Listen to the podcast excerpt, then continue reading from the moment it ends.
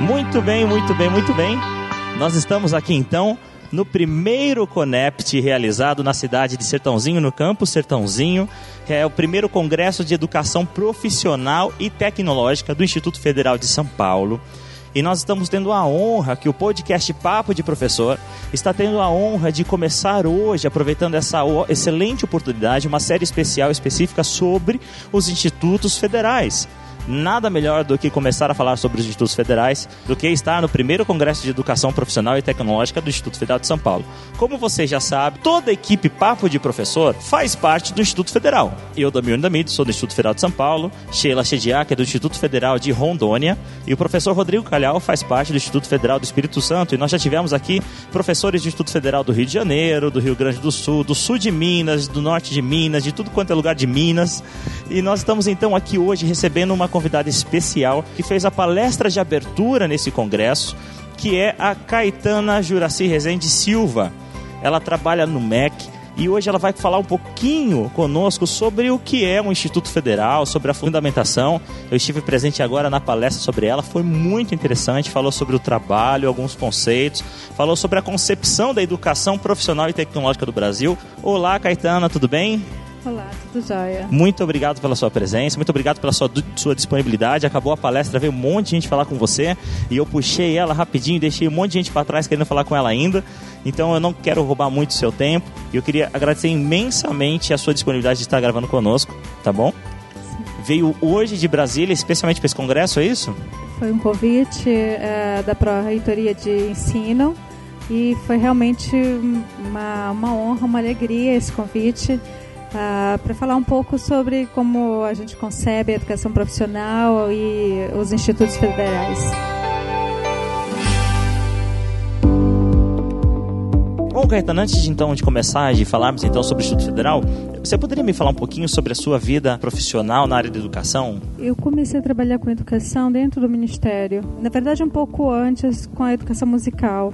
Minha formação é, inicial minha primeira graduação foi em música na Universidade de Brasília, depois eu fiz mestrado em música na Universidade Federal de Goiás. Ah, trabalhei com música vários anos. Depois, eh, quando eu entrei no Ministério da Educação em 2004, eu fui para a Secretaria de Educação Profissional e Tecnológica. E na época nós tínhamos várias instituições, não tínhamos a rede como era constituída hoje. E foi ah, quando eu realmente comecei a trabalhar com políticas, na parte de formulação de políticas e comecei a também pesquisar sobre a educação, da relação educação e trabalho. Então, é, começou aí e em 2012, então, eu iniciei o doutorado na Universidade de Brasília e pesquiso é, essa relação educação e trabalho. Especificamente hoje, eu faço uma investigação sobre as, as formas como as pessoas aprendem, né? a aprendizagem, o, o, o, trabalho, o local de trabalho como um espaço de formação. Eu gostaria de saber como nós poderíamos definir o Instituto Federal. Olha, tem uma frase do professor Eliezer que eu gosto, que ele fala assim que o Instituto Federal não está pronto, né? ele, é um, ele é um futuro por armar ainda. Como que a gente poderia uh, defini-lo?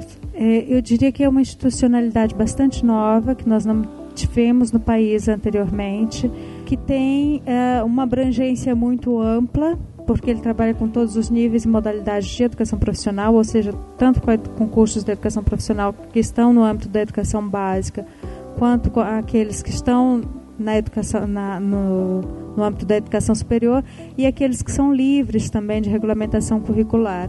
Ele tem uma amplitude, educação à distância. Quando né? nós falamos de educação básica, nós estamos falando lá do ensino médio, primeiro, do ensino segundo, médio, mas a gente está falando também uh, dos cursos de educação de jovens e adultos. Né? Nós estamos falando do, tanto dos cursos técnicos de nível médio, em qualquer das formas que ele se articule com o ensino médio, ou na forma subsequente. Então, uh, o campo de atuação dos institutos é bastante amplo mas ele tem uma característica muito específica, que é, é ele é uma instituição pública federal. Uh, ele faz parte de uma rede, o que faz uma diferença muito grande. Né? Então, a, é, por ser federal, uma rede que engloba, obviamente, o país todo. O país né? todo de, de uh, instituições que estão vinculadas ao Ministério, possui vínculo de supervisão, possui vínculo de orçamento uh, e outros, e ao Ministério da Educação, né? E ele tem uma característica muito específica, que é essa questão tanto da verticalização, né, como trabalhar pesquisa e extensão em todos os níveis. Porque geralmente a gente pensa só pesquisa e extensão no nível superior, né, na educação superior.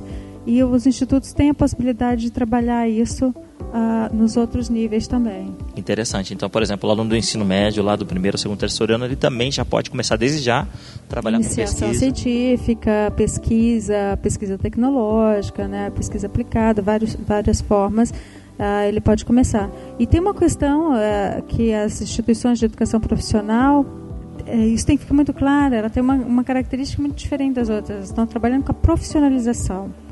Elas estão trabalhando com aquele, eh, uma formação profissional ampla. Né? Que eu estou trabalhando tanto o profissional que tem a competência técnica e tudo, mas aquele profissional também tem um conhecimento mais profundo né, das, das os fundamentos né, da forma como, como o trabalho se constitui, como é que se produz. Né? Você está trabalhando uma formação que permite esse profissional a lidar com o mundo uma transformação muito rápida. Né? Uma, então, eu acho que essa é uma proposta que está colocada para os institutos que ainda tem que ser construída, né? E uma grande, uma grande dúvida que eu ouço como professor do Instituto Federal é, Damione, e agora eu passo essa bola para você, né, uhum. Caetana? qual seria então a diferença dos institutos federais para as universidades federais? Como a eu poderia caracterizar isso? A universidade é um modelo tradicional de educação superior. Né?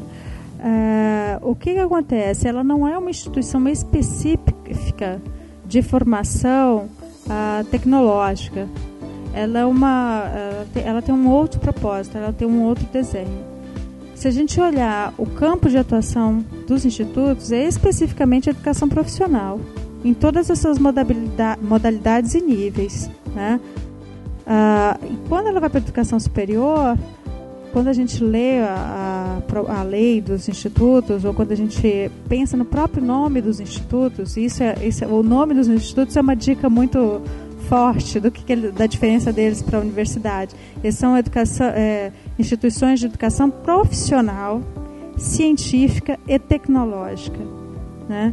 A universidade ela tem a, também a questão da, da, profissionalização, da ciência e da tecnologia, mas ela tem uma outra divisão mais clássica, né? E ela está só na educação superior, né? O, o, o, os institutos não eles têm uma vinculação muito forte, eles precisam manter uma, uma vinculação muito forte com o mundo produtivo, porque a, a, natureza deles é essa. É importante ressaltar que então o Instituto Federal ele também tem cursos superiores, né? Então também ele abrange, como você está uhum. dando bastante ênfase, todas essas modalidades de educação, seria isso, né? É, e aí a gente precisa ter um cuidado, porque falar que ele pode também não quer dizer que ele tem que, né? Uhum. Então, assim, é, tem na legislação dos institutos, ela deixa claro as, as obrigações e o que é livre. Né? Entendi. A educação superior é facultado a eles, né? Aqueles 30% da vaga que está prevista na lei. Existe, existe uma divisão nessa lei, ela divide a porcentagem, a porcentagem de cursos, é Exato. é isso? Por quê? Porque é por uma questão de como nós podemos atuar de forma mais uh, forte no desenvolvimento socioeconômico, né? ah, no desenvolvimento local. E aí a gente tem uma questão que a universidade não cuida. A universidade não, não trata dos cursos técnicos. Né? Então, é, seria a primeira falar isso, olha, a universidade não está preocupada com isso, ela não foi criada para isso. O papel dela e a forma como ela lida com a formação profissional do nível superior é outra, né? O da, dos institutos tem essa, essa diferença. A, a lei de criação, então, para você que está nos ouvindo e quer saber um pouquinho sobre a criação do, a lei de criação dos institutos federais, é a lei 11.892, é isso mesmo, Venda? Exatamente. De 29 de dezembro de 2008. Lá você pode encontrar todos esses detalhes, né, sobre é, até a, a, partir daí é um bom começo para conseguir entender um pouquinho da criação dos institutos federais. Isso. Inclusive tem uma publicação que está na página do Ministério da Educação que é um livretozinho que é a lei comentada É um livreto que acho que foi, foi publicado em 2000 2009, se eu não me engano, que chama Comentários e Reflexões da Lei de Criação dos Institutos Federais. Está disponível na página do Ministério da Educação quando entra na, na Secretaria de Educação Profissional e Tecnológica na parte publica, publicações. Legal. Então, se você quer acessar e ler um pouquinho sobre ler essa publicação, eu vou deixar então, Caetano, um link no post. Então você Ótimo, acessa www.papodeprofessor.com, aonde você está ouvindo esse podcast e eu vou colocar o link então dessa lei comentada. Eu queria já aproveitar você para te fazer uma pergunta também bastante interessante. Há, há, uma confusão bastante grande em relação ao nível técnico. É, são profissões diferentes. É, é, aí é legal a gente dar uma olhada na forma é, na formação das profissões mesmo. É, você tem claramente, por exemplo, a constituição das carreiras das profissões técnicas, né, que tem a ver com todo o processo de industrialização, com a divisão, como começa a se constituir as profissões modernas. Né? Então, por exemplo, para te dar um, um, exemplo bem claro né, do, do que, que é. Você pega um técnico em edificações, as atribuições dele, uh, o que ele faz como profissional, a função dele dentro de um processo de produção na construção civil, e você pega uh, um engenheiro, fica muito clara a diferença entre, entre o curso técnico e um curso superior. É, até a gente brinca assim, ah, mas o, o técnico de edificações não estuda cálculo? Sim, ele estuda o mesmo cálculo que o engenheiro. Só que ele estuda para aplicar de uma outra forma, porque ele vai estar tá muito mais é, direto na produção e o, isso tem a ver com a, com a forma como se constitui a profissão. Né? Então, assim, no Brasil a gente tem um déficit enorme de técnicos de nível médio. Né?